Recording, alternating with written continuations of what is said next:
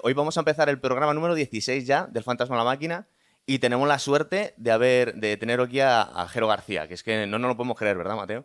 Sí, la verdad que además porque yo entrené en la escuela de boxeo hace unos años y ya le conocía, pero vamos, es un placer que tenerte aquí, Jero. Muchísimas gracias. El placer es mío. Hay que estar, hay que estar, como digo yo, a la buena y a las malas. Exacto. ya que nos abandonó nuestro potro italiano. Sí, Fíjate, se me ha escapado que, le, he delatado.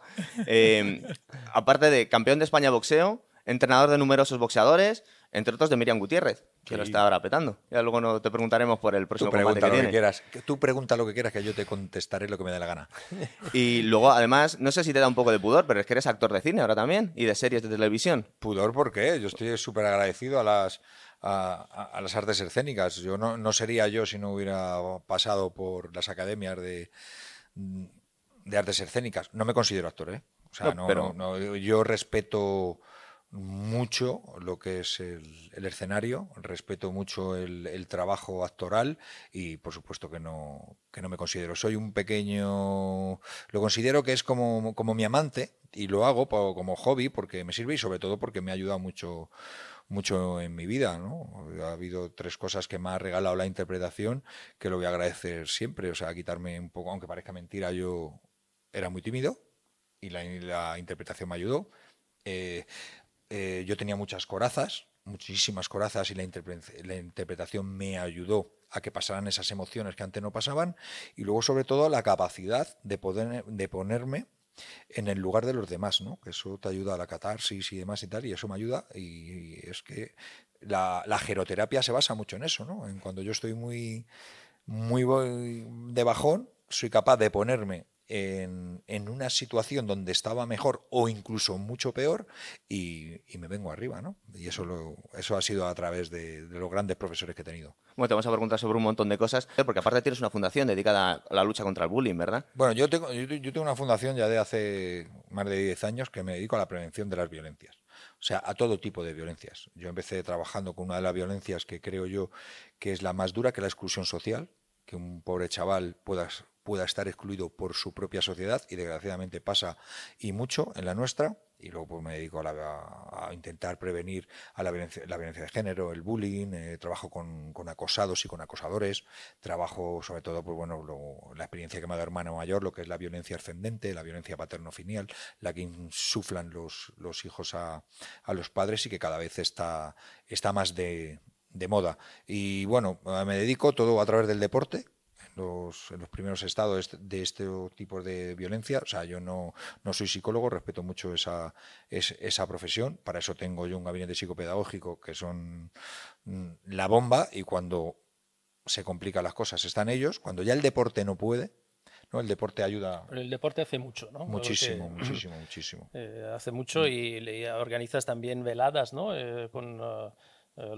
vamos, para, digamos, la lucha contra el bullying. He visto también eh, que hay algunos, bueno, Miriam, ¿no? Miriam también apoya. Sí, bueno, eso fue, fue un momento puntual donde la agencia Macan eh, me lió, me lió para hacer Sport versus Bullying y se nos ocurrió la fantástica idea de cambiarle los motes a los boxeadores, ¿no? Entonces eh, Miriam la reina era Miriam la Guarra Gutiérrez, Ardi, Ardi, era el puto friki Rodríguez. Y, Cristian Vélez era puto gordo, ¿no? Y, bueno, pues la verdad que, bueno, al final fue la hostia, un clipping de la bomba. Salimos, bueno, de hecho hay eh, vídeos de páginas extranjeras con más de un millón de visualizaciones de lo, que hicimos, ¿no? Eh, pero ¿sabes lo que ocurre? Que soy un inconformista, no sé si es mi, mi carácter. Y entonces, a mí todo eso está muy bonito y todo muy bien y todo lo que tú quieras, ¿no? Pero yo no quiero ser un hashtag más. Cuando hablamos de prevención de las violencias, el hacer cosas como hacen todo eh, estas televisiones que hacen sus, cosas, ¿no? Venga, tal, eso es para cubrir el... Eso, eso para, ser un bien queda. Exactamente. Eso es para correr un tupido velo. Pero hay que estar en el barro. O sea, los niños necesitan que estar en el barro. Mira, eso de los niños es interesante porque Eh, en, el boxeo, eh, el, boxeo se está poniendo cada vez más de, moda también entre los niños. Algo que, eh, joder, en mi época, en mi época, vamos, ir a boxear a, una, a, un gimnasio de boxeo teniendo 10, 12 años o incluso menos, Vamos, Sí, eh, totalmente eras o un estigmatizado, delincuente o porque vas a meterte en eso. Hoy, hoy está cambiando eso, ¿verdad, Jero? O sea, es, eh, eh, hay más niños, hay más padres, digamos, o madres, incluso padres eh, y madres que, que llevan los niños a, a escuelas de boxeo, ¿no? O a gimnasios de Hay, boxeo. hay una cosa que está muy clara, que ahora mismo estamos de moda. O sea, el boxeo en sí. España está de moda. Sí. No sé si somos tendencia o no, pero moda somos. Esperemos que seamos tendencia y duremos mucho tiempo. El tema de los críos. Cuando en una sociedad ha estigmatizado tanto a un deporte como el boxeo, es muy difícil. Es muy difícil hacer lo que hemos hecho. Y todo ha sido gracias a varios factores, sobre todo con el tema de los niños. Eh, yo cuando abro la escuela, los padres eh, mm, ni se acercan. Son los niños los que les tiran de ellos para que les apunten, y muy pocos. Ahora mismo son los niños, o sea, los propios padres que empujan a los niños dentro. Fíjate. Esto, y hay, y, escucha, y no me rasgo las vestiduras, las cosas son como son, ha habido varios factores, pero uno de ellos ha sido hermano mayor. O sea, que, que, ne- que, eh, uno de los programas más vistos de este país esté presentado por un exboxeador y por un monitor de boxeo que ha avalado siempre su deporte como su referencia y como su faro en la niebla en su vida, ha hecho mucho bien a este deporte. Desgraciadamente, los que menos lo agradecen son la gente del boxeo, pero porque son una panda de desgraciados. Y es verdad. Mucha envidia. Sí, sí, sí, sí, pero eh, tú, tú sabes que yo tenía un programa en.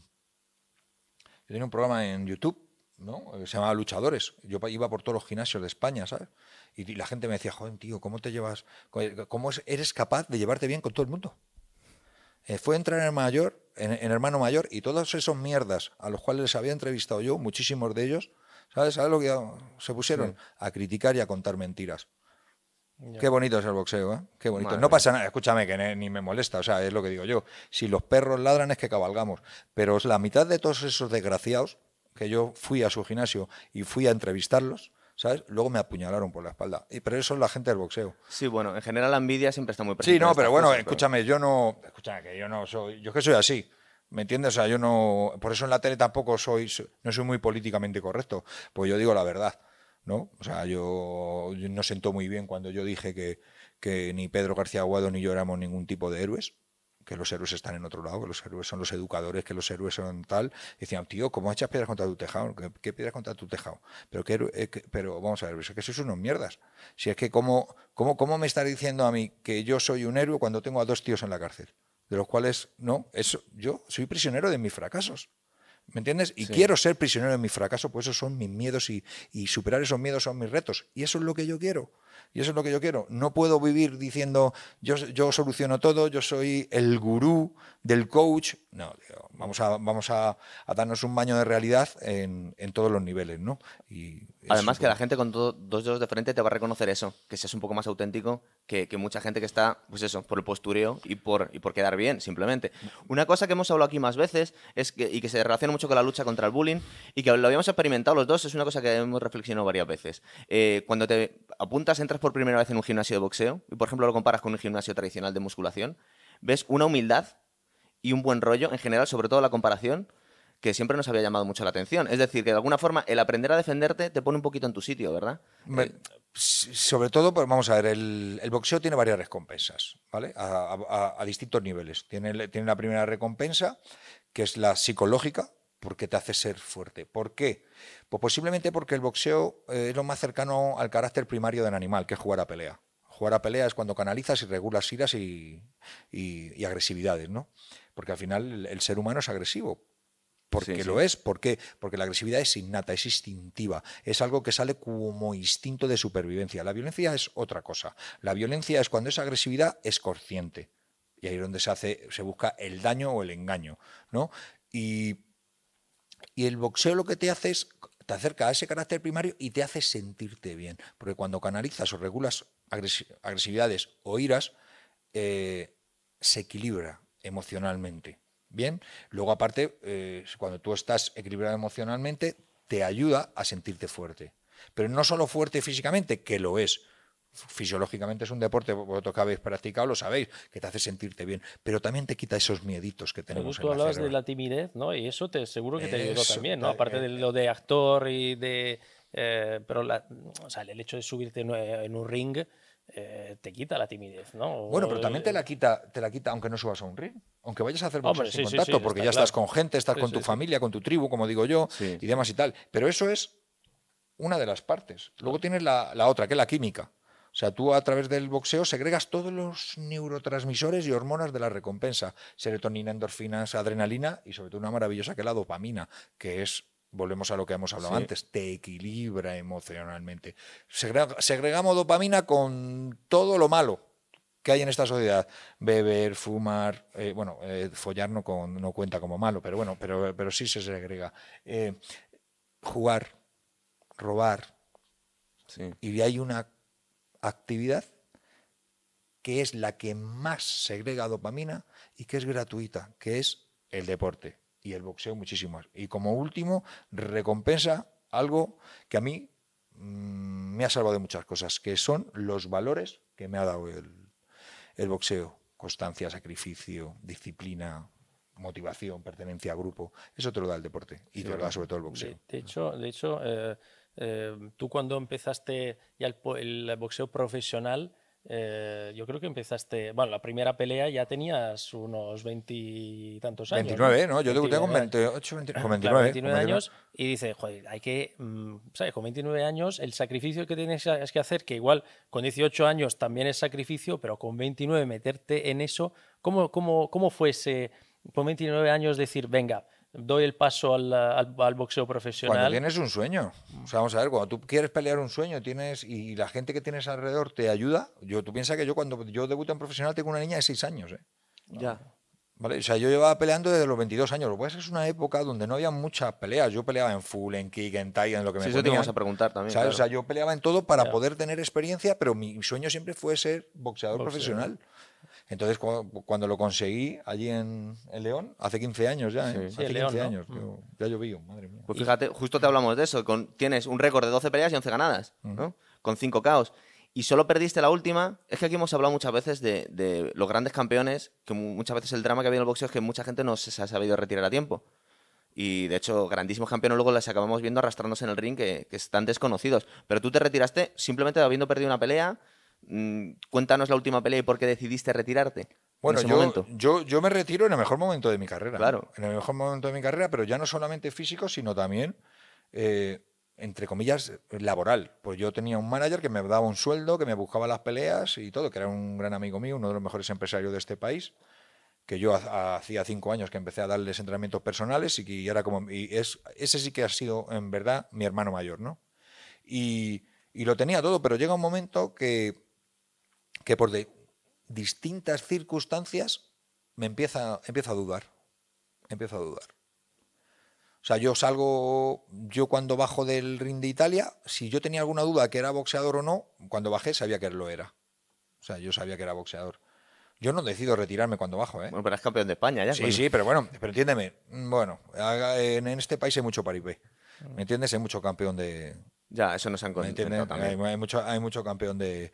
¿Sabes, lo...? Yo te puedo engañar a ti y puedo engañar aquí a, mi potro italiano, pero yo a mí mismo no me puedo engañar. ¿Me entiendes por dónde voy? O sea, si yo siento que soy boxeador es que lo siento y si no lo siento es que no lo soy, aunque a los demás se lo crean.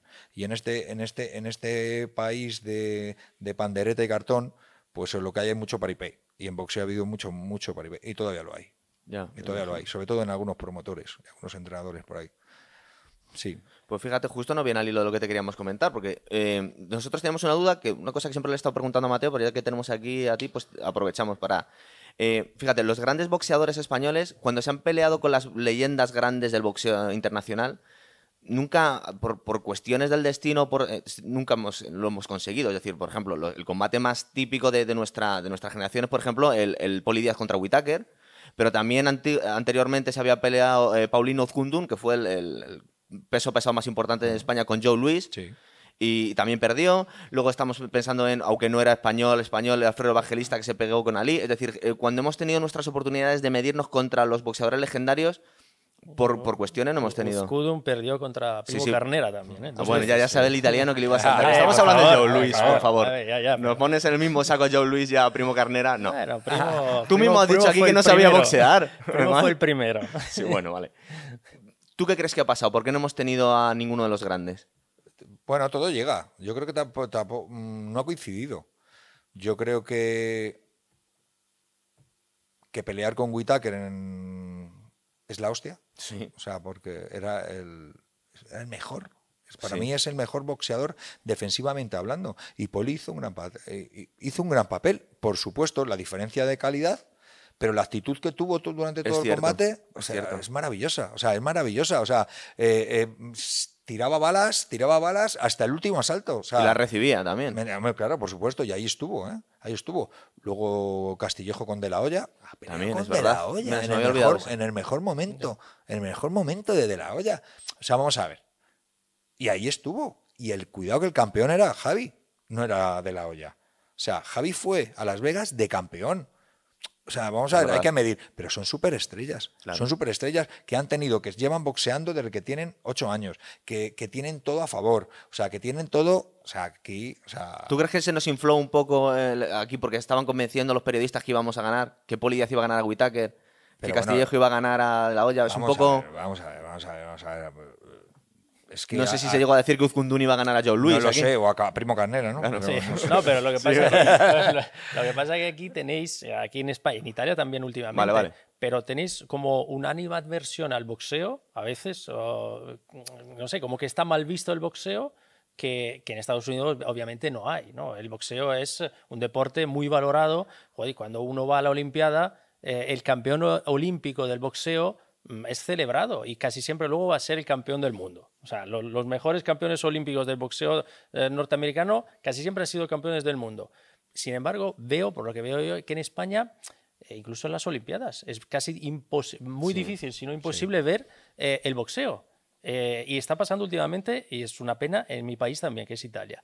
Algo que no pasaba, por ejemplo, en los años 80 o 90, donde bueno, hemos, hemos, tenido también grandes combates en Estados Unidos todos o casi todos perdidos. Eso te iba a decir, tampoco nos vaciles ahora porque también lo perdéis vosotros. pero es verdad lo que dice Jero, es que detrás del mundo del boxeo en Estados Unidos hay tanto entre otras cosas, dinero y tanta, tantos medios, claro que aquí no tenemos. Y bueno, ya llegar ahí y, poder eh, hacer una pelea contra De La Hoya o hacer una pelea contra eh, Whitaker es, es, un, es un logro. Hombre, de todas formas, cuando cuando has hablado antes, ¿no? De que los periodistas decían y bramaban, tal, es que hay mucho neófito también, ¿eh? En el periodismo, ¿eh? Hay mucho neófito que no tiene ni puta idea. Sí, eso, está clarísimo. Eso está clarísimo. ¿Me entiendes? Y, y, bueno, yo ojalá hubiera más, hubiera gente entendida, que sepa, que, que tal, que haya más Joseba Larrañaga, que haya más Jaime Ugarte, que haya más José Ligarci, que haya más David Gistaus, o sea, gente que sabe de boxeo de verdad. ¿Vale? O sea, que lo ha practicado, que yo no digo que, tú tengas que practicarlo para saberlo, cuidado, no lo digo, pero hombre, unos guantes tendrás que haberte puesto. Yo creo que cuando yo oigo a Poli Rincón o oigo a Kiko hablar de fútbol, creo que se caben porque, entre otras cosas, han tirado 30 años jugando al fútbol, ¿no? Pero aquí en boxeo no pasa nada, sí. a mí me gusta mucho eso con los, comentaristas que no han boxeado en su vida. O sea, ¿tú me entiendes? sí, sí, claro. Claro. O sea, yo digo, bueno, ¿me entiendes? y, y, no sé, es, veo mucho... Hay mucha oligarquía en esto, ¿sabes? Porque te digo, o sea, todo el mundo quiere tener su, parece que su condado y su marquesado y parece que no quieren dejar entrar a nadie y demás y tal. Y yo creo que, que, tenemos que empezar un poco a los que somos profesionales de verdad y que nos hemos dejado los huevos también en este deporte, pues que cuenten con nosotros y que la gente pueda eh, escuchar nuestra opinión, ¿no? Pues muy brava que sea. Sí, porque si no lo hacen, va a haber otros canales alternativos, como este, por ejemplo, en el que al final se los acabará comiendo. Claro, sí. Es, yo es que eh, a veces me tengo la sensación de que hay como una oligarquía, ¿no? Sí. O sea, de que. Eh, no, tal, o sea, bueno, ni que estamos en la Edad Media y aquí estamos con el, con el clero, ¿no? O sea, te, van tapando, te van echando, te van. Sí. en la música también pasa, ¿eh? Cosas, cosas feas, sí, ya, pero que no, pero entiéndeme. No lo sé, yo creo que lo que estamos haciendo es opacando el mm, posible crecimiento de este deporte, ¿o no? Claro. O sea, luego, aparte, luego mm, hay cosas que, que, no puedo, ¿no? Yo, ah, porque al final todo se me rige por la, por la educación por la educación, ¿no? Sobre todo de, los chavales, de los jóvenes, del ejemplo, la forma de influir y demás y tal. Y yo a veces veo unas crónicas que, nos toman por gilipollas. O sea, como que nos o sea, tú ves un combate y te están contando la historia, tío. No, que ves un joder, combate macho. y, y- y- Y O sea, muchos no- combates no los puedes ver directamente. No. Yo recuerdo el Joshua Klitschko, que estuve buscando en internet en qué bar lo echaban y me tuve que ir a una ce- a una taberna irlandesa en el centro de Madrid porque no había dónde Ya, pero verlo. nos hemos buscado la vida siempre. Yo me acuerdo cuando Kiko peleaba en Irlanda, me buscábamos la vida, taberna irlandesa, además y tal, siempre. Pero ahora, ahora gracias a Dazón o gracias a verdad, Eurosport, gracias a tal, podemos ver el boxeo que, que- que queramos, ¿no? Pero, pero bueno, pero yo creo que nos falta también un programa un poco de opinión, ¿sabes? O sea, no, sí, el combate está guay y mola mucho, y, y- pero nos haría falta, pues un poco como esto, ¿me entiendes? Donde, donde la gente pueda venir y opinar y, y decir un poco lo que piensa, pero claro, con un poquito de sentido. Claro, porque está muy de moda, pero de forma muy superficial, ¿verdad? La gente no conoce la historia del boxeo, el gran público. No, pero No con- además. no- no con- es que no conocen el, el el, programa. el- eh, el- el fútbol, en el fútbol hay un Sí, montón de programas de este tipo. claro. Y está muy bien porque el fútbol divide, pero oye, a mí me gusta un equipo, me gusta, me gusta un futbolista, me gusta otro. Y hace unos años esto pasaba en el boxeo y en Estados Unidos siempre ha pasado. Sí, en los años 60, es verdad. vamos, eh, en los bares lo, eh, se hablaba de boxeo, etcétera, etcétera. Y, y bueno, oye, a mí me gusta un boxeador, a mí me gusta una pelea, a ti no te gusta, perfecto. O sea, podemos hablar, eh, por ejemplo, ya sé que a ti te encantan los pesos, los pesos pesados, a mí no me gustan mucho, eh, sobre todo los de ahora, y luego lo hablaremos, a ver Jero qué piensa, pero por lo menos se habla. Y veo que eh, hay muy pocos foros de este tipo. Pero comparado con el, con el fútbol, por ejemplo, que tú eres muy aficionado al Atleti, eh, ¿tú notas diferencias en la deportividad de los de- entre el fútbol y el, y el boxeo? Porque, por ejemplo, una cosa que a mí me saca de quicio, cuando, por ejemplo, tengo muchos amigos americanos y les intentas meter aficionar al, al soccer, y una cosa que no pueden es con el cuento, el- cuando los jugadores intentan engañar al árbitro. Claro, tú, tú so- tú solamente tienes que ver un partido de fútbol femenino y un partido de fútbol masculino y ya solamente ves la diferencia. No tienes que irte a otro deporte. Los valores que tienen, Claro. o sea, el, el- el- el no engaño, el, el espíritu eh, de sacrificio que tienen, y demás. O sea, y, y te estoy diciendo el mismo deporte, pero practicado por chicas y por qué. O sea, ¿por qué a mí me aportan y me insuflan todos los valores del mundo un partido femenino y un partido masculino no? Sí, o sea, me da rabia que lleguen aquí esta gente que gana millones y millones de euros ¿sabes? Y, y- y que parece que la han matado cuando le han dado una patadita. Eso, claro, Porque, los que- eh, claro, es Los mira, que nos gusta el boxeo y de qué estás diciendo, yo por esto- el amor de yo- Dios. Yo esto lo comentaba con, con Vicente, con Vicente del Bosque, que, que a veces damos ponencias juntos con el tema de, Sí. de y de Sport with Values y tal. de- ¿Y qué te cuenta cuando le dices estas cosas? Yo, pues él es muy. eh, yo le, le hago gracia, le hago mucha gracia, ¿no? Porque, claro, él conoce. Yo jugaba un preferente. Yo con, Ah, también. 18, die- con 18 años estaba jugando en preferente, ¿no? Y la preferente en Madrid no es ninguna tontería, ¿eh? Nosotros jugábamos con los Micasas esos y era. Sí. Y él, escucha, y la regional de Carabanchel en los años 80, cuidadito, ¿eh? Cuidadito. Y, y entonces él- yo me quedé alucinado que el, el hombre que nos ha hecho campeones del mundo se conociera todos los campos de tierra de, de Madrid. Y ha jugado aquí, ha jugado acá, ah, ah, pues mira, por aquí. Ah, Digo, este hombre es Dios en la tierra. Y él y yo la, cuando le cuento las cosas, y sobre todo porque cuando yo hablo, hablo siempre de los valores que me ha aportado el mundo del boxeo, y me mira y me hace. Dice tú, de Carabanchel, pero del profundo, del profundo. es un grande, es muy grande. Le tengo mucho cariño. Fíjate, me estaba acordando un combate que no fue muy conocido de David Hayes, de cuando se peleó con Tony Bellew y al, al segundo round se le partió el tendón de Aquiles. Y el tío aguantó hasta que. Y es un tío que tiene fama de guapete, un poco de postureo, de que, de que bueno, que es un boxeador, pero que también mueve mucho con su imagen. Y, o sea, una especie de Cristiano Ronaldo del boxeo. Y el tío aguantó dos rounds hasta que le tumbaron con el talón de Aquiles roto. Eh, Y se enfadaba. O sea, pues como no podía responder y se enfadaba. Digo, qué, qué grande. Entonces, el, bo- el boxeador está hecho otra pasta. Sí. O sea, no voy a criticar ni al deportista ni nada, porque yo, mira, yo, yo te digo una cosa, conozco a muchos futbolistas, conozco a Julen, a Sai Prieto y tal, y son tíos majísimos y son tíos de puta madre, pero también conozco a subnormales. ¿Me entiendes? O sea, escúchame, las cosas son como son. Eh, y en proporción, en proporción, eh, creo que hay más tontos en el boxeo que en el fútbol. perdón, en el fútbol que en el boxeo. ¿Sabes cómo te digo? O sea, Sí. sí. pero la culpa no es de ellos, porque al, al final es todo educativo. ¿Vale? O sea, no- yo que he ido a dar charlas a equipos de fútbol, equipos de tal y cual, o sea, dice, pues es que los más mal educados son los niños de fútbol. O sea, ya con niños con 12, con 13, con 14 años vas a hablar de historia de superación. Yo he ido con equipos de baloncesto, con equipos eh, con- de tenis, con tal, y los del fútbol, ya todos, con 12, 13 años, todos peinados como cristiano, eh, no sé qué, con el móvil último de tal, el rollo. Digo, pero ya para empezar hay algo que está mal. claro. Para empezar hay algo que está mal, ¿no? Y yo ahí difiero mucho con el tema con el Consejo Superior de Deportes. ¿Qué hacen los niños de 12 y 13 años fuera de sus casas? Ya. Luego los queremos educar. Luego queremos que cuando tengan 20 años esos niños sean patrones de conducta. ¿Me entiendes por dónde voy? Sí. Vale, hay una solución y es que no se preocupen de la educación, pero la educación no es enseñarles matemáticas y enseñarles literatura. No, es enseñarles a comportarse. Y eso es lo que los equipos, y no hablo solo de fútbol, sino en general, no los forman. Los propios entrenadores no están formados para insuflar valores. Y ese es uno de los problemas que existe en el deporte español. Porque si nosotros conseguimos que a esos niños insuflarles valores a través de los monitores, ellos incluso pueden cambiar el patrón de conducta de sus propias casas. Y sobre todo que cuando tengan 20, 21, 22 años, habrá millones de niños que los sigan. Y tendrán que saber comportarse. Sí.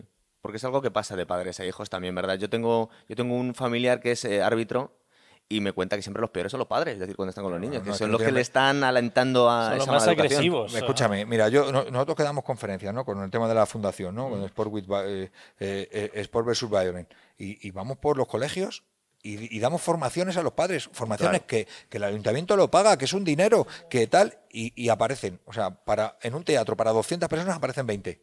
Ya. Y de los 20 son 20 padres que no les hace falta.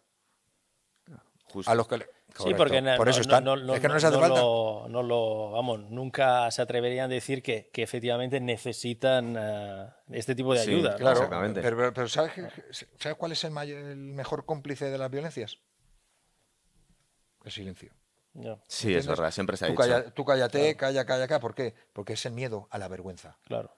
Tío, pide ayuda, pide ayuda. Que con un niño mal educado es que se te va a volver contra ti, más tarde o más temprano. O sea, y no te estoy hablando de, de no educado, no, te estoy hablando de mal educado. Sí, sí. ¿Sabes? O sea, al final, los padres no saben que la persona, su patrón de conducta más importante de sus hijos es él.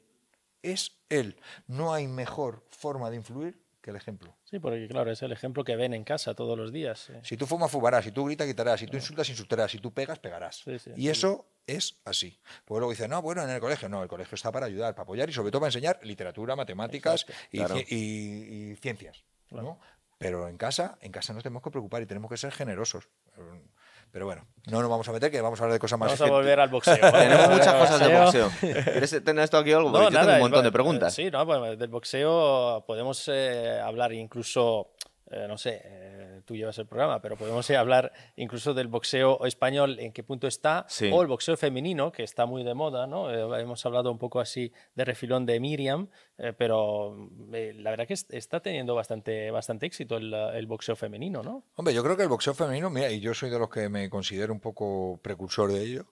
eh, he sido de los primeros que tuve boxeadoras y demás, y de hecho me he tenido que recorrer media España para que pudieran boxear en su tiempo.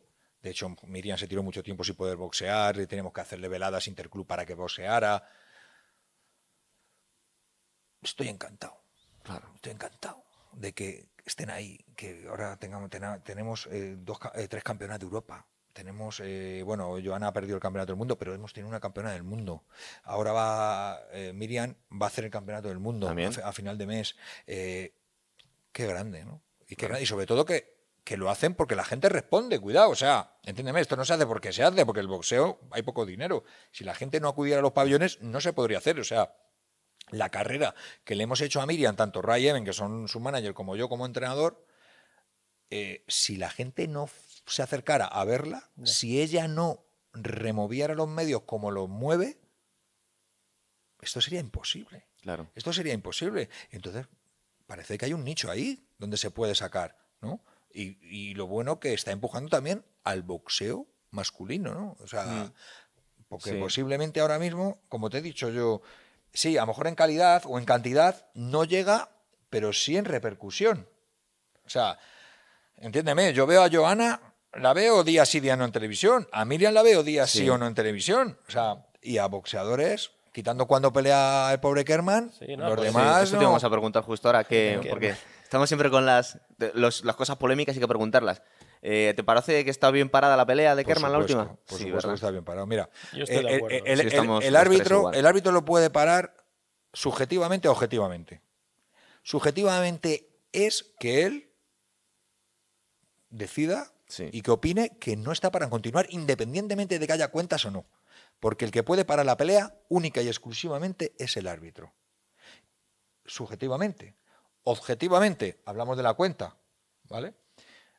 Una cuenta de protección, estoy harto de, hacer títulos y que te lean las normas y te lo dicen. A la cuenta de 8, preparado para boxear. Preparado para boxear. Preparado para boxear es estar con las manos arriba. Por eso yo a todos mis boxeadores le digo en las cuentas, cuando te levantes, las manos arriba, las manos arriba, las manos arriba, porque si no tienes las manos arriba te van a la pelea. Y Kerman no tenía las manos arriba cuando eran 8 y 9. O sea que, que, que esté o no esté, no lo sé, porque yo no estaba allí, no puedo decirlo. Para mí está bien parado y si yo llego a estar allí, posiblemente lo hubiera parado pero es que a la cuenta de 8 no tenía las manos arriba. Bueno, parar, los entrenadores también pueden parar, tirando la toalla. ¿Tú has tenido que hacerlo alguna vez? Sí, sí, sí. sí, no, yo de hecho por supuesto, es algo que te admiro mucho en eso porque tú paras. al final es un chaval que estás entrenando tú y tú tienes una responsabilidad sobre él. Claro. Y, tú sabes. Y el chaval, es, es, obvio que el chaval siempre quiere seguir. Sobre todo si, si, si está aquí en Torrelodones ¿no? O, o, en Madrid y están todos sus amigos, sus padres. Es normal que quiera seguir, pero tú con mucho criterio dices, no, mira, Mm. Yo prefiero parar la pelea un minuto antes que un segundo después. esto es un deporte peligroso. Es el único deporte que no se juega. Cuidado, que, estos chicos están jugando la vida ahí. Y yo tengo la responsabilidad de que el chaval. O sea, es que es duro. Es que es muy duro. Es que eh, eh, hay, gente que no tiene escrúpulos, ¿eh? Cuidado. Hay gente que no tiene escrúpulos en el mundo, en España y en todos los lados, ¿no? Que les da igual. Solo ven el signo del dólar y les da lo mismo. Yo espero no equivocarme nunca. ¿Se te han enfadado alguna vez por haber tus boxeadores por haber parado el combate y luego decir no? me... se enfaden lo que quieran, lo que les dé la gana. Y ahí tienen la puerta para irse. Pero tú te vas sano. Yo, te, yo he retirado dos boxeadores, ¿eh? O sea, dos boxeadores míos por lesiones que a lo mejor podían haber continuado boxeando. Pero yo le dije, hasta aquí hemos llegado. Hasta aquí hemos llegado. O sea, yo no voy a permitir que pierdas la vista, yo no voy a permitir que te hagan daño. Si tú quieres seguir boxeando, boxea, pero no boxearás conmigo. Yo no, esa responsabilidad no la quiero. Y estamos hablando de gente que estaba arranqueada en, Europa. ¿eh? De hecho, uno ayer vino a visitarme, ayer el flaco, el flaco Céspedes, ¿sabes? Pues lo veo y me da una rabia porque es un tío que hubiera sido campeón de Europa y posiblemente hubiera sido campeón del mundo. Pero, oye, ha llegado una lesión y no. Y ya está, hasta aquí. Hasta aquí hemos llegado, macho. Hasta aquí, punto. Que tú puedes hacer lo que quieras, haz lo que quieras, pero hasta aquí. Yo no sé si esa lesión te la ha traído el boxeo o no te la ha traído. No lo sé, no lo sabré nunca, pero yo eso lo tengo dentro. ¿Vale? Claro. Lo tengo dentro. eso, siempre, eso siempre me quedará ahí. Que posible que sea psicosomático, que sea a nivel cromosómico, que sea tal, lo que te cuenten milongas. Ya, pero eso te queda ahí. Y yo no quiero sentir eso. ¿no? que puede que me equivoque ¿eh? alguna vez, o puede que por igual que se equivocan los boxeadores, se equivocan los entrenadores, se equivocan los managers, se equivocan los promotores, se equivocan los árbitros. Pero yo cuando hablo de la salud de las personas, vamos a intentar. No, y luego también se ven esto. Eh, boxeadores que siguen con 40, 40 y pico años, incluso casi con 50, y eso, mm, porque claro, las personas ven solo el combate. Bueno, y, las excepciones, en plan de Mayweather peleando muy bien con 40 años, eh, Foreman ganando el, título con 45, pero es lo... Sí, pero bueno, a ver si no les pasa factura luego. ¿eh? Claro. Porque no es solo el combate, eso es horas de sparring, son... son muchas, muchas cosas que pueden afectar a, un, a, un, atleta, a un boxeador de este tipo esa gente no está bien. No nos confundamos, esa gente no está bien. Tienen problemas psicológicos, tienen problemas de autoestima. ¿Por qué vuelves? ¿Tú nunca te lo has planteado? Yo nunca. O sea, yo cuando tomo una decisión la tomo para lo bueno. Lo, lo echo de menos siempre. Cada vez que veo una velada, cada vez que entro al casino, cada vez que veo tal, lo echo de menos siempre. De hecho, ahora cuando salga de aquí me voy a ir a guantear con, con Cristao y todo esto. Ah, Nos ¿eh? pegamos ahí un poquito. Bien, ¿eh? me un poquito. Eh, escucha, yo siempre, como decían en México, a veces tienes que recibir dos hostias para sentirte vivo. Yo me gusta hacerlo, mientras pueda hacer, haré mi guante, mi rollo, en jugueteo y tal. Pero yo cuando decidí dejarlo, siempre que he tomado una decisión he sido consecuente con ella. Y más con esta. Y porque ahora yo puedo ser el ejemplo de otros.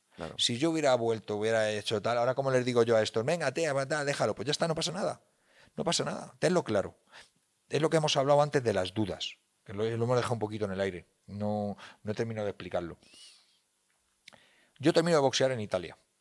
Termino tranquilamente, me vengo, bueno, sí, me, para mí me han robado el combate. Eso te iba a decir. Pero no pasa nada, no pasa nada, porque yo estaba tan contento. Yo acabé contento. Joder, la hostia, tío. Me había sentido 10 rounds a palos con un, con un campeón fuerte.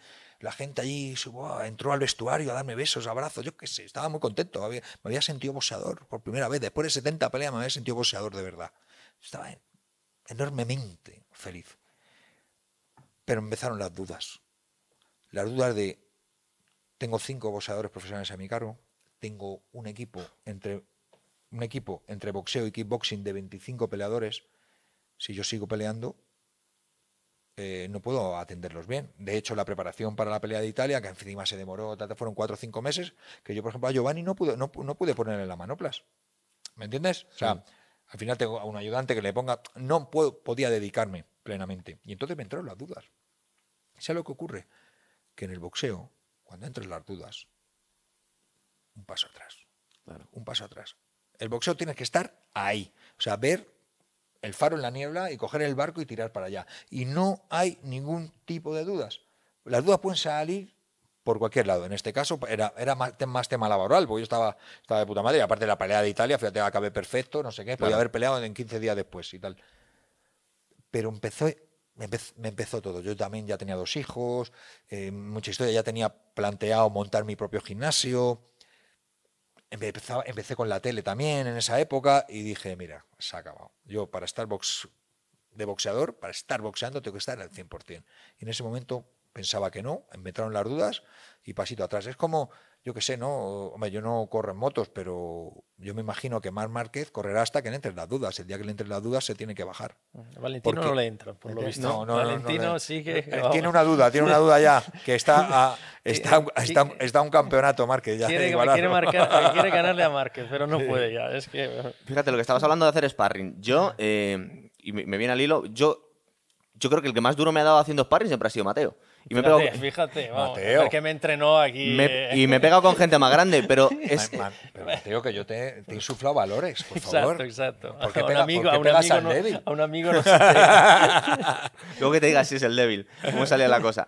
Pero. Eh, siempre se ha dicho que no se deben hacer sparring entre posibles rivales. ¿Qué pasa? Que al final es como una vaquilla que está muy toreada, al final te sabes un poco cómo se va a mover el, el, contrario. Es decir, eh, hay que cambiar los compañeros de sparring habitualmente? Porque claro... Eh... Que depende, también ahí somos prisioneros de las circunstancias. Esto en Estados Unidos no pasa. Tú en Estados Unidos, como tienen boxeadores hasta debajo de las piedras, ¿vale? Pero aquí en España, aquí tenemos que buscarnos la vida. Yo ahora, mira, para Damián, eh, nos vamos para la colonia. Eh, este viernes nos vamos con el equipo nacional. Eh, escucha, para Willy fue del boxeo. O sea, para tener un poco. Oye, que nos tenemos que ir a Valencia para nos echar una mano Dani. Que nos tenemos que. O sea, es complicado. No podemos elegir el sparring de. Si hubiera dinero, me podía traer a lo mejor tres británicos.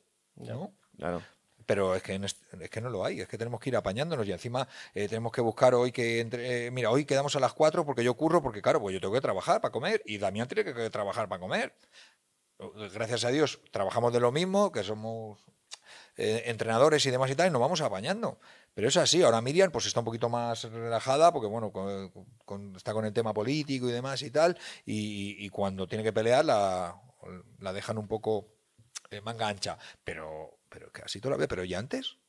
Cuando a las 6 de la mañana tenía que ir a cortar ramas, ¿qué me, estás contando? Y luego a las 4 de la tarde tenía que estar en el gimnasio, que a veces le veía yo la cara, con las manos encallecidas y demás y tal, decía, pero ¿qué haces, chica? Tú estás loca, tú estás loca.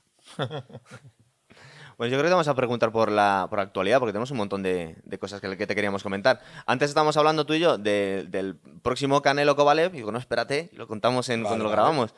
¿Qué es lo que te parece? Porque a mí al principio, sí lo es verdad que lo hemos estado pensando. Dice, bueno, es verdad que no, que no es tan obvio, pero al principio pegarse Canelo, que está intratable, pero con el campeón de los, de los pesos semipesados parecía demasiada diferencia de tamaño. Pero luego igual no es tanto, ¿verdad? Bueno, vamos a ver. Yo tengo mi, opinión, ¿de acuerdo? Y yo creo que está todo muy bien estudiado.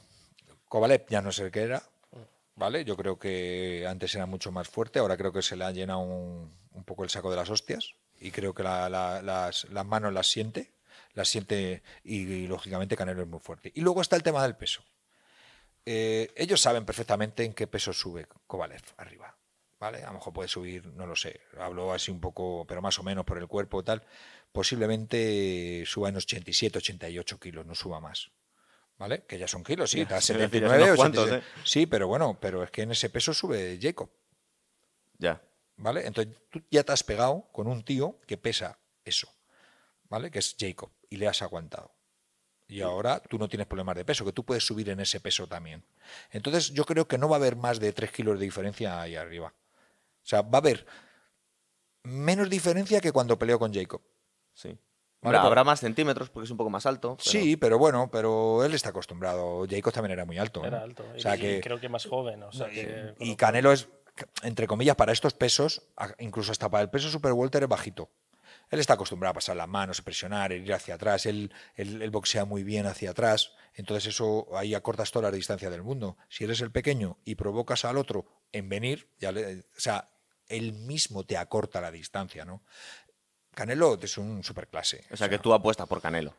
Sí, vamos, 10 a 1. Hombre, es que Canelo además... Pero por eh, KO, o sea, ya te lo digo. Sí. Si lo tiene, sí. eh, escucha, tiene unos grandes manejadores, son gente muy lista, muy inteligente a la hora de manejar los rivales. Yo no soy de, como en México, que le dicen, no, no, no, son siempre eh, estibadores y, y, y tuercebotas. No, perdón, perdón, perdón. Lo que pasa es que están cogiendo a la gente en su momento, porque bueno, porque tiene grandes manejadores y eso es también mérito. También, coño, Canelo empezó muy joven. Sí. O sea, tú fíjate que Canelo te pones a mirar con toda la gente que coño que ha peleado con Mayweather. Exacto, La única que ha perdido, ahí- además. Sí, Claro. pero ¿y con Mayweather no crees que igual podía no haberlo no haber peleado? Que igual era como... pff, Era muy pronto para él. Es que no lo sé, digo, eh, tiene Pero, una por- derrota, ¿qué pero contra el mejor... ¿Pero qué eh, medimos? ¿La derrota? ¿Qué pasa? No, Si pero todo el mundo ha perdido con. Mayweather. Todo el mundo ha perdido. Claro, pero no, pero independientemente de ¿qué pasa por perder? No, no, tú no sabes, pasa nada, pero- Sí. Mateo, ¿tú sabes lo que aprendió en esa pelea?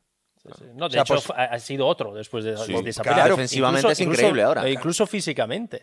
Es que, vamos, fisi- físicamente se ha desarrollado y luego también la técnica. Y se ve entre el primer combate y el segundo con Golovkin cómo cambia también. ¿sabes? Y Sí, esto sí. yo creo que son todas cosas que aprendió ahí con Mayweather.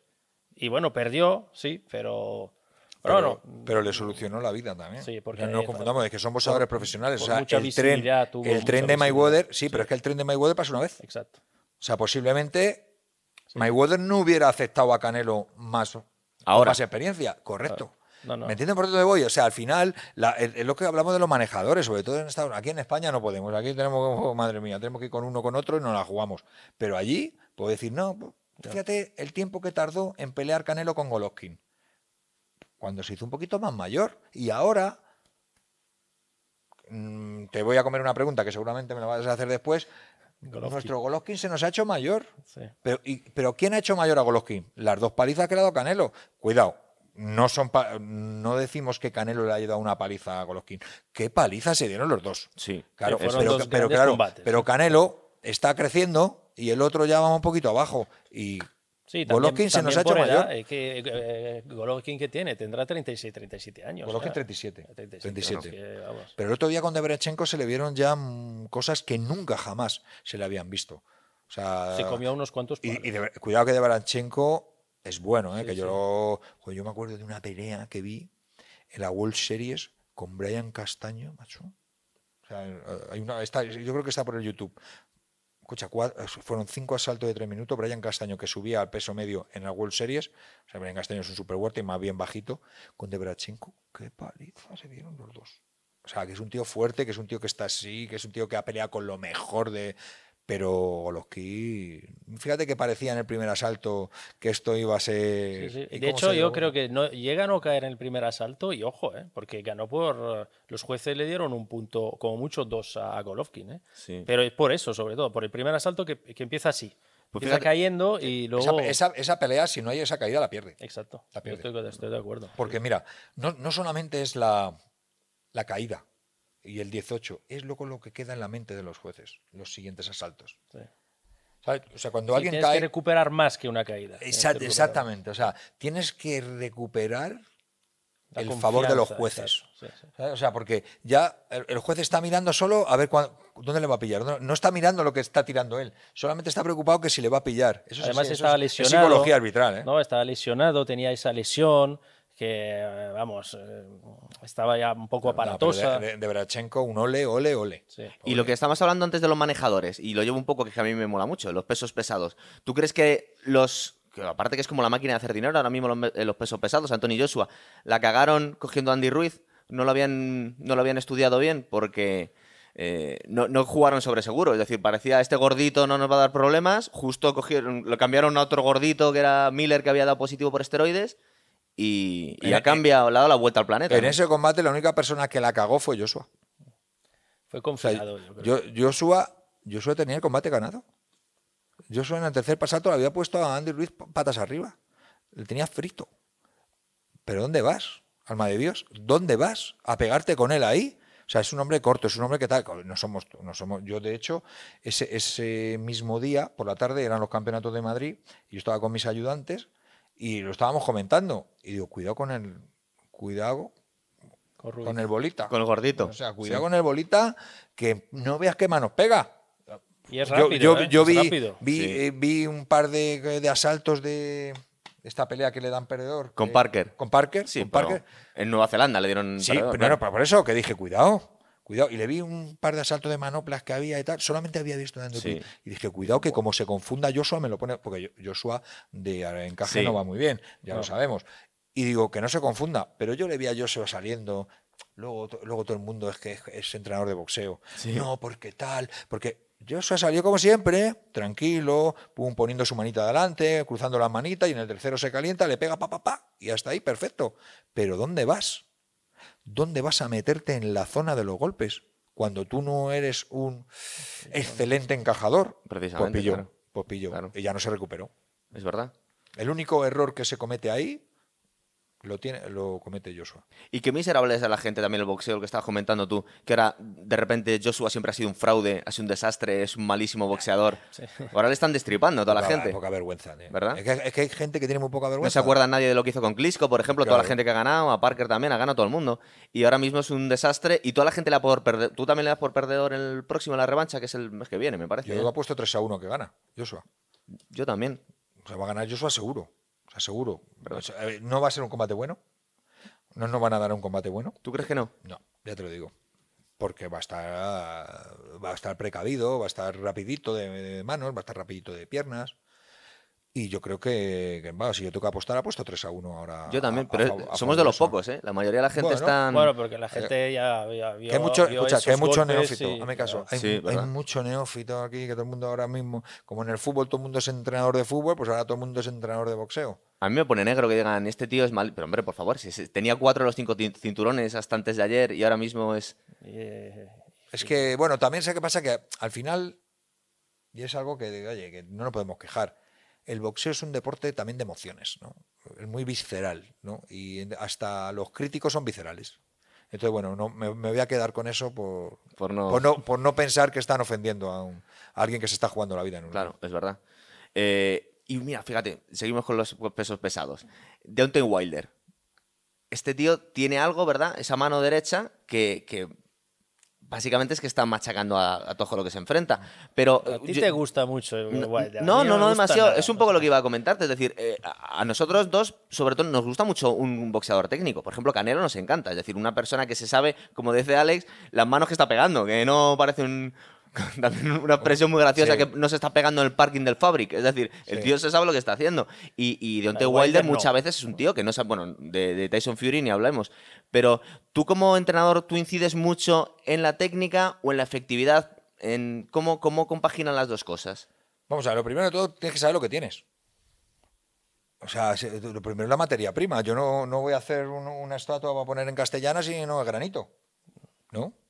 A partir de lo que tengas, pues puedes ir haciendo. Normalmente cada entrenador tiene su estilillo y ves a, los boxeadores que tienen su estilo. Tú dime, de mis boxeadores, ¿quién se parece a quién? Ya es verdad. Nadie. Nadie. Intento, tú fíjate, a ver qué, qué hago yo con Ardi. ¿Qué hago yo con Ardi? Si es la, la heterodoxia hecha boxeador, pues tengo que, con lo que tiene, con su forma de que disfrutar que tiene el boxeo, pues tengo que intentar minimizar los riesgos e intentar, digamos que incrementar su efectividad. Es que a Ardi le gusta esquivar y, Le gusta el y- y vacil, baja- ¿eh? y bajar, la- las manos. es Claro, como- pues es un vacilón. Sube la mano a Ardi. Él- pero es es- bueno, ¿eh? muy bueno. A mí me- me gusta, pero, es como... Escucha, es, es un vacilón. Sí, Mira, sí. el otro día, ¿visteis el otro día las, los cuartos de final del torneo del contract? No, no lo vi. No lo hemos visto. Pues a Ardi le dio una paliza al chocolate blanco ese que le llaman. Le pasó por encima. No nos dieron ganador allí, lógicamente. Pues peleamos allí en una velada de MTK, le di un repaso. Y allí, y este está dando repaso y espérate que no quede finalista o, o demás. Eh, Ardi es un boxeador muy, muy complicado. Pero complicado para todo, para boxear y para entrenarle. Entonces a ti te viene Deontay Wilder y le tienes que entrenar y tú no le cambias nada. Yo no le cambias nada, sí, vamos, le voy a decir que tire la derecha más veces. Sí, porque tiene es lo único que tiene. me- me- menos cuando le pongo las manoplas, que me, va a dejar- que me deja Sí, manco. te puedo partir la Esto, mano. tío, pero si este tío que tiene 40 anestesiados, pero chico, esto tío no pega más, este tío derrumba. ¿Y cómo caen? Sí, desde Bueno, la época escucha, de Tyson no habíamos visto eso. Exactamente, es un tío que pega con una mala leche, con tal. Y luego técnicamente, pues no, es, de hecho, si valoramos la pelea con Tyson Fury, esa pelea la pierde. Perdió todos los asaltos. Exactamente, sí. Todos los asaltos. Sí, no, yo creo Bueno, que igual los uno, dos dos, primeros no. Los dos primeros no, porque Tyson Fury salió un poquito remolón. Eh, y un tío que es campeón, y es un tío que va para adelante y que va poniendo el Y trabajo, el no le último porque lo, lo, lo- Hombre, lo claro, tumba. vale, sí. no, lo- las dos veces que cae. Ya, o sea, ah, sí, sí. esa pelea la pierde Tyson Fury por las dos veces que cae. Pero mira cómo cae, cómo se levanta también este. ¿eh? Increíble. No, ese- es, fue- una de las mejores peleas que he visto yo en los últimos años de peso pesado. ¿Verdad? Sí, ¿verdad? Bueno, ahora se va a pegar con Ortiz otra vez. Y y bueno, a ver, porque también la pelea de Ortiz. Or- con Ortiz estuvo ahí también, ¿eh? Peligro- Sí, porque claro, es que es muy ligero Wilder, ¿verdad? Es un tío que pesa poquito para ser peso pesado. Entonces, lo que no hemos visto, que en Joshua hemos visto que no tiene mucho aguante, es si Wilder también sabe encajar golpes. No, Wilder aguanta, ¿eh? Sí, Wilder aguanta. aguanta. Yo creo que en capacidad de encaje tiene muchísimo más que Joshua. sí. Yo, yo te digo una cosa, yo creo que el. el- Al final, el- cuando peleen el- esos dos, Nada, eh, nada. Joshua por los suelos. lo ves claro, ¿no? Sí, o sea, Sí. lo tengo clarísimo. Y Pero con Fury también. Es muy raro. Es que. Fury no pega tanto. Ya. Ahí hay pelea.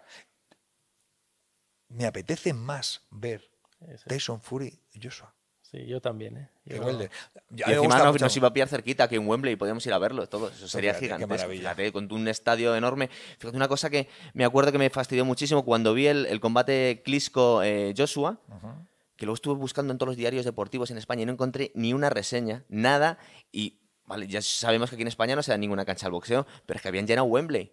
Y que estamos a, nada en kilómetros. Y que aquí en ningún diario deportivo, en ningún párrafo abajo en la última página, de- destaquen nada. Que se ha parado el mundo del boxeo por un combate, ¿verdad? Está cambiando un poco. Está, está, está cambiando, ¿eh? Ahora ya cada vez hay más. Oye, vamos a ver, escúchame, ayer la. o las cosas como son. O sea, ayer dimos la noticia de- del Campeonato del Mundo Interino de, de Miriam, el 29 de noviembre, y quien lo dio primero fue Antena 3. ¿eh?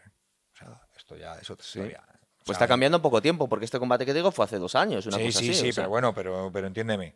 O sea, yo que ahora tengo más trato con Antena 3 que con, que, que- que con Mediaset, eh, sobre todo en el tema deportivo, que mi, mi mujer era ha sido ha trabajado en informativos de allí de la casa y oye y todas las dudas y todo esto pues intento yo colaborar en todo lo que puedo con, con mi deporte y se están preocupando se están preocupando bastante y eso y, y eso es bueno eso yo fíjate que yo pensaba que no. Faltan otras teles, ¿eh?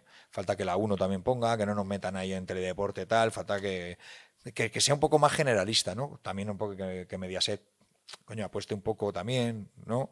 Aunque, bueno, ahí es- es como todo. Si no... si no si no tienes un millón de seguidores no Ah, bueno. a ver si subimos entre todos. pero bueno eso es otro cantar Te queremos hablar de boxeo porque te tenemos que preguntar por más cosas. Tú Venga. ahora mismo estás estrenando. Estás estrenando el crack de Cero con, con, Garci, ¿no? Este- Estáis de estreno esta semana. Sí, sí, estamos, yo estoy encantado, yo estoy encantado. Yo, tú piensas que, que a mí si me preguntas eh, eh, cuál es mi peli favorita española, es El Crack. Y no es de ahora, es de, o sea, de siempre. O sea, yo, yo creo que la vi en el año 85-86, que era cuando me chupaba todos los, todas las películas VHS del videoclub de debajo de mi casa, y cayó en mis manos el, el Crack, y ahí me quedé enamorado de Alfredo Landa, me quedé enamorado del cine de Garci, y me quedé enamorado de, o sea, de lo que es el, esa atmósfera, ¿no? Que se ha hecho en blanco y negro también. En blanco y negro. Parece cine Claro. negro de. yo, el otro día, en el verme en el cine Capitol, en la precuela del crack, yo ya me retiro. O sea, yo ya me retiro. Yo muero feliz. Yo, escúchame, me dicen, pero qué contento te has puesto, tal, tal, porque ayer me trajeron la guía del ocio, que es una foto mía con Carlos y con Casa de Blan, eh, que es una escena que tenemos los tres. Joder, me gusta tanto el cine, me gusta tanto el cine, bueno, yo soy un pajarito que lo ha dicho que se me gusta mucho. ¿no? Sí, sí. No, me considero cinéfilo porque soy un poco especial para el cine también yo, pero, pero, pero me encanta, o sea, me encanta. Yo raro, bueno, desde que tengo a los gemelos no, pero aparte mi mujer es muy cinéfila también. Y, y raro era el fin de semana que no íbamos una o dos veces al cine. Y es que todavía no lo hemos visto. ¿Qué papel haces? Porque he visto, solo he visto trailers y te he visto boxeando, pero luego he visto que sales más. yo, soy, yo soy Kid Mendoza. Yo soy un policía que pide una excedencia para, para poder boxear. Entonces me echan una mano, no te voy a destripar más. Y demás pero no es un papel tan pequeñito, ¿verdad? No, no, bueno, tengo, tengo ahí mis secuencias, tengo mis cositas. Escucha, que tú tampoco quiero más. O sea, bueno, déjate, ¿eh? igual. Yo, yo, escúchame, yo estoy encantado. Mira, ¿sabes lo bonito que, que un día te diga José Luis García que he escrito un papel para ti? Ah, ¿te ¿Tú, lo sabes, escribió ¿tú, para sabes, ti? ¿Tú sabes lo bonito que es eso? No, él iba a meter boxeo de todas formas. Pero para qué. Sí, pero bueno, le, le, he dado forma pensando en ti. Sí, claro. Sí, sí, total, total. Y aparte él me lo dijo, dice, vas a hacer las dos cosas que más te gustan en la vida. Boxear interpretar. Eso me lo dijo. Y yo fue la primera vez que comí con él, la primera vez que comí con él, y yo se lo dije, digo, teníamos hablando, y estábamos en esa comida, Jorge Bustos, David Guistau, José y, yo, ¿no? Fíjate. Y tal, lo, lo, nada más. Casi nada. y est- estábamos ahí en Alconada, que les invité yo a, a tal, y nada. Está muy gracioso porque empezamos a hablar de. Empezamos a hablar un poco de, pues, de política, de la vida, de tal, de cine, y acabamos hablando de boxeo y nos dieron las 7 de la tarde. Y tal. El, el, el, el dueño del, del asador es amigo mío, se sentó con nosotros y ya nos cerró allí y tal. Y, a- y acabamos hablando de boxeo, ¿no? Pero cuando hablamos de cine, yo se lo dije, yo no soy ningún friki, no, yo, entiéndeme, no soy de tener fans, ¿no? O sea, no de tener ídolos, perdón. Y, pero yo a José le tengo mucho respeto, le tengo mucho cariño por lo que ama el boxeo y por lo que ama el cine. ¿Y cómo es dirigiendo? Porque tú ya has trabajado con más gente. Pero brutal, brutal. Lo tiene muy claro, tío. Lo tiene muy claro. Es un poco. eh, se preocupa de cualquier plano. O sea, el para él un plano es un cuadro. Tiene que dar todo perfecto. Hasta el humo de un cigarro. Eso es maravilloso. Eso ya no se lleva en cine. Es complicado. Es muy complicado. Aunque yo tengo otra experiencia también muy buena la semana pasada que rodé con Calpasoro. Me encantó. Porque quería. Es que es un. ca- es- Calpasoro ha boxeado. O sea, Daniel Me Calpasoro ha boxeado. Es verdad. O sea, a mí, suena a- algo. a mí me lo decía la hermana, porque Carla era, es mi coach. O sea, yo he estado tres años estudiando con Carla, que es una de las mejores eh, pre- preparadoras para, actores de este país, ¿no? Y siempre me lo decía, no, pues mi hermano y tal, pues tal. Y una vez íbamos a coincidir en una cosa que se iba a grabar en la escuela, al final no llegamos a un acuerdo, tal, tal. Y el tío tenía claro que tenía que grabar algo de boxeo. Se marca un plano secuencia, que luego no será plano secuencia y tal, que a mí me mató. Siete asaltos de 2 minutos 15 segundos Madre con Dios. Guinea. No, claro. Grábalo aquí, grábalo allá, grábalo aquí, ¿qué Ya. tal? Con un plano de grúa en traveling. Escucha, que luego nos, los enseñó, nos lo enseñó a Damián y a mí. Y Damián, bueno, Damián. Y dice, ¿cómo mola, tío? ¿Cómo mola? Digo, tú no sabes la maravilla que acaba de hacer Calpasoro, eh, nosotros dos boxeando con los dos protas, con tal, tal, espectacular. Y, y, y me gusta esa, lo- lo- cómo dirige Calpasoro, cómo, cómo está ahí, cómo, cómo no se le escapa nada, cómo controla todo también hasta lo mínimo del plano. Para que, bueno, pues José es más, como más clásico y es más divertido porque entre toma y toma siempre hablábamos de boxeo. ¿no? Pero está cambiando muchísimo el cómo se graba el boxeo en el cine, ¿verdad? Bueno, a ver si te liamos para hacer un Bueno, programa de cine y el- boxeo. El, Hombre, cine, eso ya, el- el yo cine, el, el boxeo en el cine ha tenido un éxito increíble. Ayer lo estaba hablando No, pero con un yo estaba compañero. pensando sobre todo en cómo se ha y- grabado, en si era muy artificial, si era realista o no. Y cada vez estamos viendo que es muchísimo más realista. Hombre, sí, Porque- no es, no es Rocky. Rocky ni- ayer- ayer Mario, mi ayudante, Sí. Porque yo colgué ayer lo del tráiler de que salimos boseando Damián y yo. Y me mira así y me dice, ¿os pegasteis, eh? ¿Os pegasteis? Digo, "Pues claro. Claro, luego, luego se meten unos, unos determinados falseos. Y me- yo, yo me acuerdo cuando Dani me lo. Me, porque yo no salgo la película de Dani, solo lo hago el boxeo. Yo alquilo, alquilo mi gimnasio y tal. Llegan, ya está todo hecho y tal y cual. Y, y él me cuenta un poco la- la- lo que quiere hacer, ¿no? Y tal. Y yo me quedo así y él me pide, ¿me lo puedes hacer tú? O sea, pero no tal. Igual lo tenía pensado. ¿Me ¿eh? entiendes? ¿No? ¿Tú crees que igual no lo tenía pensado? Mm, Dice, bueno, al yo final le voy a creo- liar aquí. No, no, yo creo que no. Yo creo que, que me porque tampoco nos conocíamos. Ya nos conocíamos un poco de cuando vino, que tal, y ya me vio que el rollo, el buen rollo, y yo le dije, digo, escucha, digo, pero si lo hacemos Damián y yo somos los mismos que en el crack. Y dice, pues le hacemos un homenaje. A, a- a José. Le hacemos un homenaje porque de hecho su pareja es la prota de crack, Patricia Vico, que está espectacular, de guapa y de buena actriz. Y, y, y se lo hicimos y, encantado. Pero bueno, rodar con, con José. Y aparte, mira, os, lo voy a contar. A mí, en lo que me gusta es el cine y es el boxeo, ¿no? Pero luego me han soplado también que la literatura también. Ah, bueno, también me gusta mucho, me gusta, me gusta mucho. Pero, por ejemplo, eh, Xavier Aspitarte, que en paz descanse, eh, un día en mi gimnasio me echó aparte y me dijo: Jero, en tus gimnasios sabe boxear hasta la mujer de la limpieza. Eso es lo más bonito que me han dicho a mí en boxeo. Siempre lo recordaré. Gran Xavier Aspitarte, compañero de Jaime Ugarte durante tantos años en ese gran programa que era Prexing Boxeo. Y cuando acabo de rodar con José, la secuencia que, tenemos así de somos los tres y tal, y acabamos de grabar, hicimos dos tomas, dos tomas, y me queda José mirando y digo, hostias, digo, meto la pata, ¿no? Yo creo que no, pero bueno, meto la pata. Me dice, Jero, te voy a decir una cosa. Yo no sé si comerás de esto, pero para cafés vas a tener toda la vida. es lo más bonito que me han dicho en cine. Cuando te estaba preguntando por la literatura, es que tú aparte tú tienes un libro. Sí. Que se llama El boxeo es vida, vive duro. Sí. Y y cotillándote el otro día al Instagram vi que justo había subido un pantallazo de, de CD de Reverte. Yo sé que te gusta, justo me lo acabo de terminar el libro. ¿Tú te lo has terminado ya? no, todavía no, todavía no. Pues está genial. No ¿eh? lo sé, Está sé. muy bien. Es una especie... tengo, tengo un amigo tuyo que ya me lo lleva diciendo desde hace dos meses, porque es el primero que se lee los libros. Claro, joder, qué ver... Se adelanta, se adelanta. Qué poca vergüenza tiene. Es como un western en la Edad Media en España. es, increíble, está muy bien. ¿Y sabes lo que ocurre? Que, que yo aparte tengo un cariño especial a la frontera del Duero. O sea, para mí la frontera del Duero es, algo que lo llevo. Yo soy mi padre, que en paz descanse, segoviano, y de hecho, yo creo que mis gemelos están gestados en Burgo de Osma. Mm. Sí, yo hago mucho turismo rural. Sí. o sea, eh, perdón, eh, lo llamamos, mi mujer y yo lo llamamos eh, turismo relax. Buscamos un buen maneario y luego yo la, la, llevaba a ver piedras, siempre. Y yo, nosotros fuimos a Burgo de Osma, que es una de las capitales de fui a San Esteban de Gormaz, a Gormaz, a conocer lo que era la frontera del Duero, donde ahí por donde caminó el, Cid. el Cid y tal. Y, y por los cálculos creo que los gemelos se gestaron ahí. Yo creo que la culpa la tuvieron los torrenos. los torrenos. sí, ¿verdad? El poder imaginarnos esos... Eh, justo, te estás imaginando justo por donde pasó el Cid y con los, esos paisajes que los tiene recientes. Es que aparte, eh, Gormaz y San Esteban de Gormaz, es que están todavía muy, muy edad media. O sea, es, es maravilloso el río, el Duero pasando...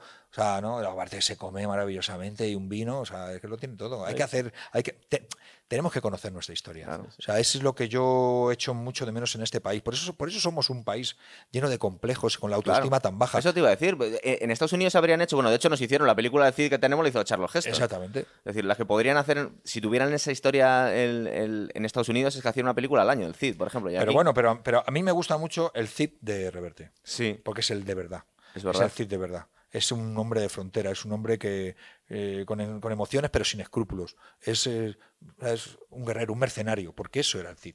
Y, el poema del mío Cid, pues nos cuenta otra cosa. Pero, pero me gusta mucho y aparte, como reverte es Dios en la tierra y ya está. Mm, quitando en algunos libros que bueno que se ha gustado, como digo yo.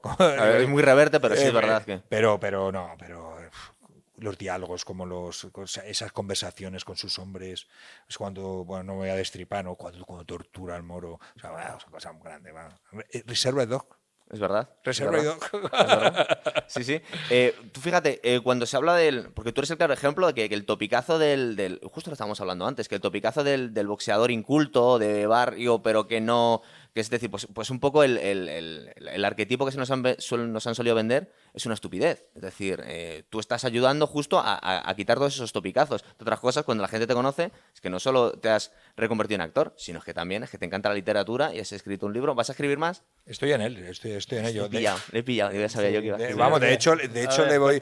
Bueno, nuestro, nuestro amigo común, que es Javier Os, que sabe que es uno de los cracks de la cultura en el periódico La Razón, pues es un íntimo amigo mío y, y, vuestro y, es un grande, ¿no? Le tengo que mandar los seis primeros. Eh, me gusta, pues, se lo mando a él, se lo mando a Gustavo, a ver qué les parece, a ver qué, qué tal, si voy bien, si voy. Yo en casa tengo la principal editora, que es mi co escritora del Boxeo Vida Vive Duro, está escrito por, por mí y por, y por Paula, que es mi mujer. ¿no? Mi mujer escribe como Los Ángeles. Estoy, yo estoy en enfado permanente con ella porque no escribe más. Es verdad, ella, ella eh, sabe describir los sentimientos que, que, da gusto. ¿no? Ella, e, ella es la culpable de, de que la historia de Miriam haya, ella escribió. Ha ayudado a crear el mensaje. Exactamente, no, no, sobre todo el, el libro, la parte de Miriam lo escribe ella.